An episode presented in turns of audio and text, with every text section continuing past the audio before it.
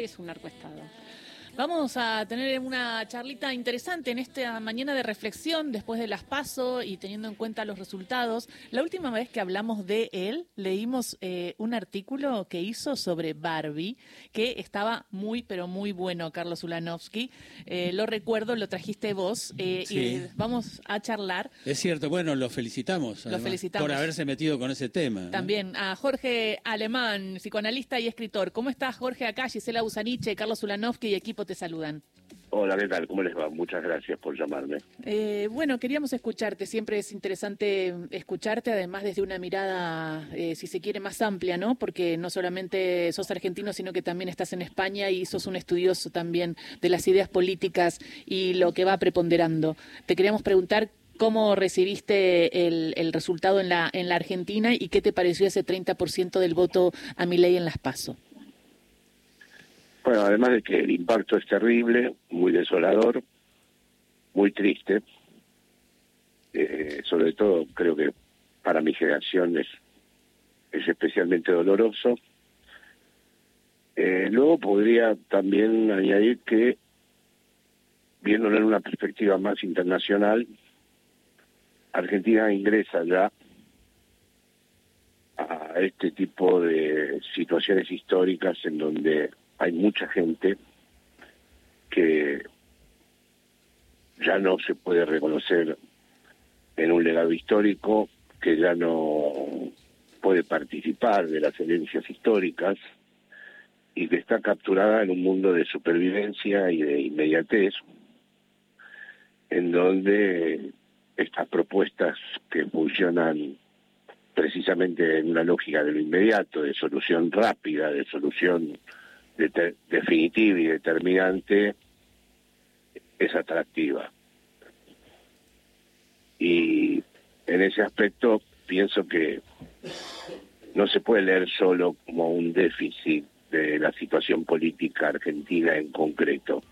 Creo que la ultraderecha tiene su propia dinámica específica, tiene su propia peculiaridad y creo que la pandemia jugó además, hay un cruce de una línea. La pandemia fue la aparición de los terraplanistas, de los negacionismos, y no hay ultraderecha sin un sustento negacionista importante en todo el mundo. Entonces, eh, en eso estamos, ¿no? Como, ¿Cómo se hace a partir de ahora?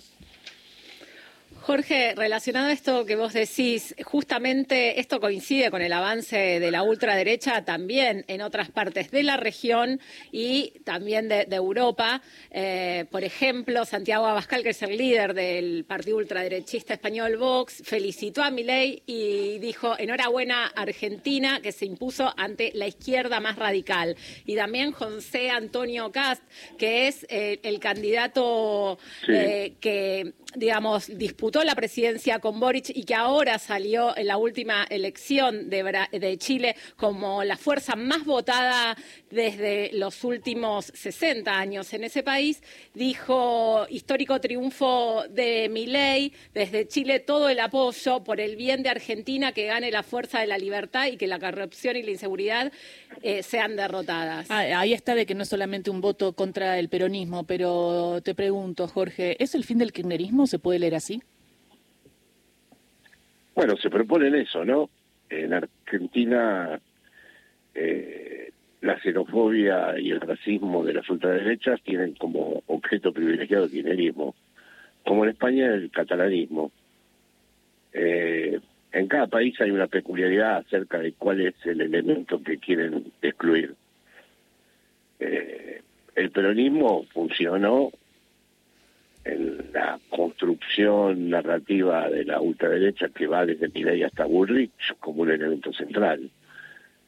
Lo que pasa es que a la vez el peronismo tiene tanta capacidad de recomponerse, de reconstruirse y tiene una narrativa tan abierta que habría que ver si es el fin. No, no, no, no me parece que se pueda responder esto ahora en este momento. ¿eh? Ahora, eh, a, propósito de esto que decís, te pregunto si crees que se puede revertir y qué harías, ¿no? O qué sugerirías hacer en estos próximos sesenta y pico de días. Bueno, hay 11 millones, 12 millones de votos, ¿no? que no se presentaron. Sí, ¿no? Eh, teníamos ese dato, 11 millones del electorado total, ¿no? Sí. Sí. Que en general que... en general vota un 75% en la en las generales, un 77 haciendo buena Bueno, la, la, respuesta mía es un poco ingenua, pero es la que veo posible. A ver. Yo haría una capilarización política del asunto, es decir, la, uno por uno, es decir, esto no se va a construir ahora con spot o con declaraciones y entrevistas, esto es persona a persona, esto esto solo puede eh, ser revertido si se generan distintas en las napas más profundas de la sociedad distintas corrientes en donde se hable, se hable y se hable, en todas partes, y donde se diga qué es lo que se está preparando. Porque la diferencia con la ultraderecha europea que ustedes antes nombraron es que a la ultraderecha europea le costaría hacer el daño que puede hacer en Argentina. Porque al fin y al cabo no hay Banco Central, tienen la Unión Europea, hay un montón de aspectos del tejido estatal e institucional que no van a destruir tan rápidamente, al menos, mientras que en Argentina pueden en dos meses generar un desastre. Entonces, eh, lo que habría que hacer es una militancia absolutamente horizontal que empieza por la familia misma, hablar con todo, todo el tiempo. No parar de hablar en todo el tiempo, no dejar de hablar con los amigos, con los vecinos, con los del café. Tendría que producirse una situación como esa. Chao, eh, Jorge Cobleva, Horacio Marmuric lo saluda. Volver a, volver a la cuestión donde el ciudadano hace política y no deja que la política se haga en otros ámbitos, que es un poco la resultante de todo esto, y es un poco la resultante de este avance de los negacionistas. Los negacionistas entraron en esta circunstancia de el cara a cara, el mano a mano con, con, las personas, más allá de que uno entiende que eh, estas fuerzas eh, tienen una tendencia a, justamente a, en este caso es extraño, ¿no? Dicen todo lo malo que le van a hacer a quienes lo votan y aún así todo consiguen los resultados. Sí, porque entre las locuras que introdujo la pandemia hay un espectáculo salvo-masoquista en juego. Es el sadismo de los autoritarios y el masoquismo de la masa. Me permito aquí diferenciar masa de pueblo, por supuesto. Precisamente el sadismo autoritario y el masoquismo de la masa impiden la emergencia del pueblo. Pero, vuelvo a repetir, ese pueblo habría que transformarlo a través de una especie de ágora pública de hablar en todas partes que sea posible. Cada uno tendría que verdaderamente sentirse con la misión de convencer a alguien al lado. Y, explicar, explicar lo que va a ocurrir. Y eso significaría también, o, se puede también marcar, eh, que leía en un... ¿Cuál era el libro que estás leyendo, Horacio? Eh, bueno, ahora, ahora me lo muestra, pero habla del posmodernismo y habla de cómo los sujetos eh, se expulsan de la política, dejan de ser ellos políticos y se vuelven consumidores entonces, como meros consumidores, no son parte de esa política, la desprecian y como la política no les da resultados a ese consumo que necesitan. lo trabajan como un producto que si no les, eh, no les resultó satisfactorio van y lo cambian por otro. El libro es un de Stuart Jeffries y se llama Todo a todas horas en todas partes. Y habla de la posmodernidad y, los cambios. Claro, y plantea algo que también es el, el, el, el keynesianismo como un control sobre el capital para que el capital florezca y que estamos llegando a la instancia donde el capital por sí mismo es destructivo, de, digamos, se genera a sí mismo un, daño permanente, que somos nosotros los que lo sufrimos, ¿no? Sí. Sí, bueno, yo he hecho bastante trabajo con respecto a eso. Lo que le da una peculiaridad a la Argentina es que en este momento esas derechas no están muy preocupadas por mantener ni siquiera el mercado. Están dispuestas a que se incendie todo con tal de desalojar al peronismo. Sí, pero se van a ir ellos también, porque, o sea, e, eso es lo que no termino de entender de, de esa derecha gobernando, porque pone en riesgo también su propia gobernabilidad. No les preocupa eso. No les preocupa. Eh, cuando yo eh, sigo las cadenas norteamericanas, ¿no?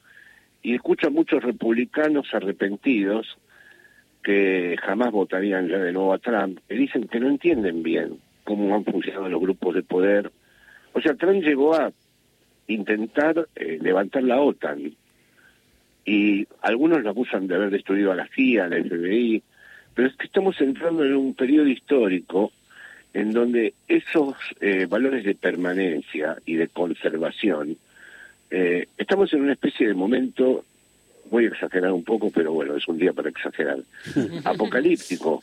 Sí, claro. el, capitalismo del caos, ¿no?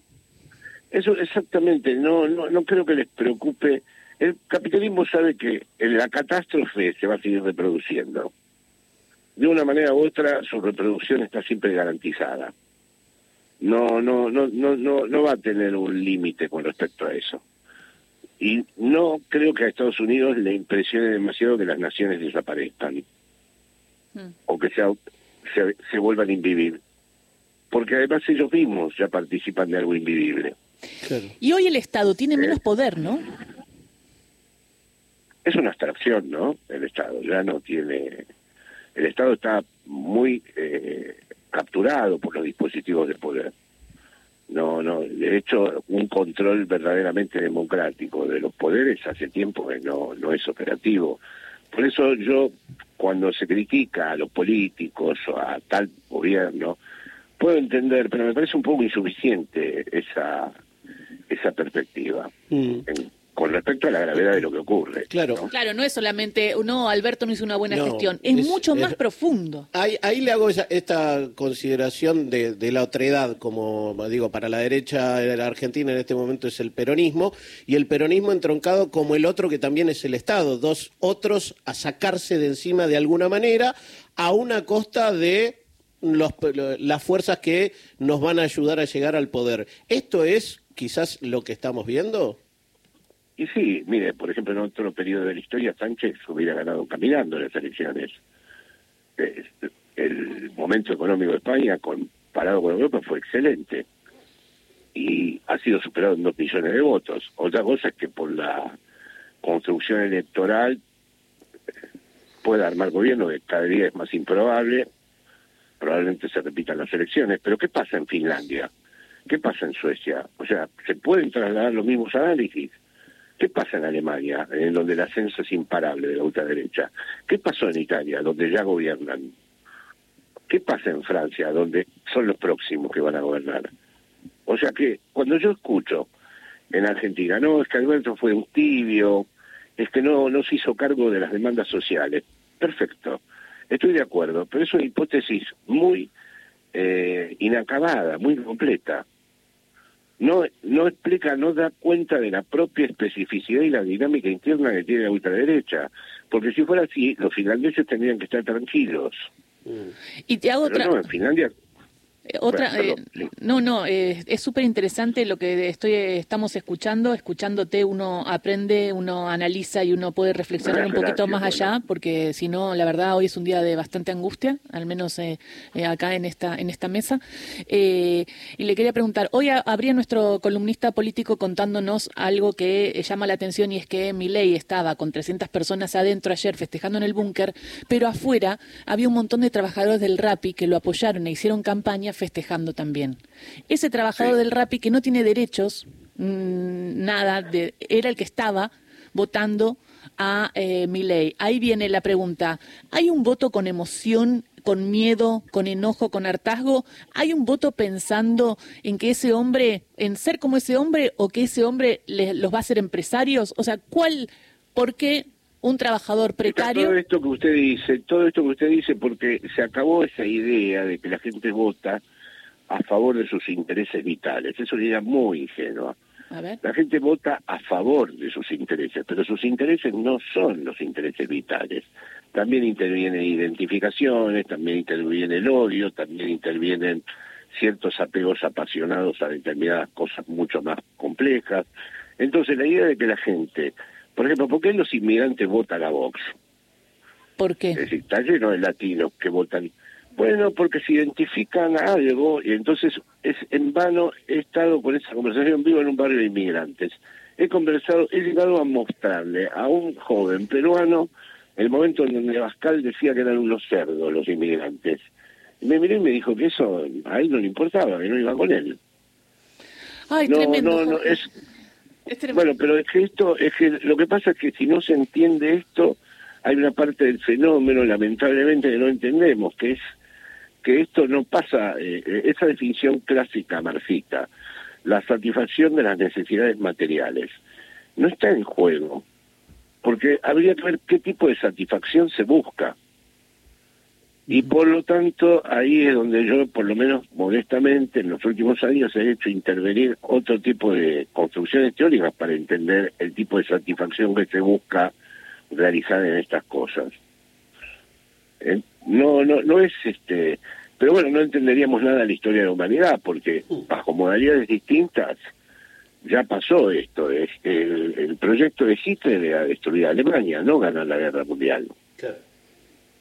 O sea que no, no, eh, por supuesto que hay que hacer, establecer unas distancias enormes con ese proyecto, pero quiero decir que eh, que un país ingrese a una lógica donde se termine destruyendo todo es algo que sucede en la historia de distintas maneras, pero muchísimas veces. Eh, Jorge, digo, a propósito de lo que usted trató de, evangelizar, por así decirlo, al peruano de su barrio, eh, ayer a la noche... Evangelizado él. ¿Eh? ¿Cómo? ya está evangelizado él, porque la ultraderecha eh, funciona en una lógica evangelista. No, claro. Y las, las performances de Milei se parecen muchísimo a las sí. Pero le quería comentar justamente una frase de anoche de Milei que atacó uno de los bueno, uno de los de las frases más entrañables que yo he oído en los últimos años. Dice, la frase que en que cada necesidad nace un derecho es una atrocidad, dijo porque a cada necesidad hay que pagarla. es tremendo. Y eso genera déficit fiscal. La diferencia de la ultraderecha europea es el delirante más, este, va a ser un fenómeno estudiado en el mundo ahora, si esto, porque como es un lector de Hayek, y evidentemente es todo un delirio de reducir todo a costo-beneficio, ¿por qué no vas a vender los órganos, no vas a vender a tus hijos? Es decir, es un es un, una radicalización de otro tipo. De hecho, cuando estuvo con Abascal acá en Madrid, a mí me resultó gracioso, porque Abascal le hizo un homenaje a Primo de Rivera, que era el defensor del Estado Nacional Sindicalista, y a, a continuación habló Milei a favor de destruir el Estado. Pero a ninguno le molestó esta contradicción evidente. No, es que no pasa por ahí, es verdad, el voto no está pasando por ahí, no tiene que por qué no ser contradictorio. Ni entre ellos, porque Abascal le hubiera dicho en otro momento, si fuera un líder fascista de los de antes, le hubiera dicho, a ver, un momentito, le estamos haciendo homenaje al gran José Antonio Primo de Rivera, que quería conjugar al Estado con los sindicatos. Y ah. eso habló directamente contra los sindicatos y del Estado. Muchísimas gracias por esta charla, Jorge Alemán. Nos hiciste pensar y reflexionar en este día, así que... No, gracias a ustedes porque yo también necesitaba hablar. Muchísimas gracias. Estamos en contacto. Beso grande. Gracias. Jorge Alemán, psicoanalista, escritor, eh, pasó por Radio Nacional. Llegan las once y media, llegan las noticias.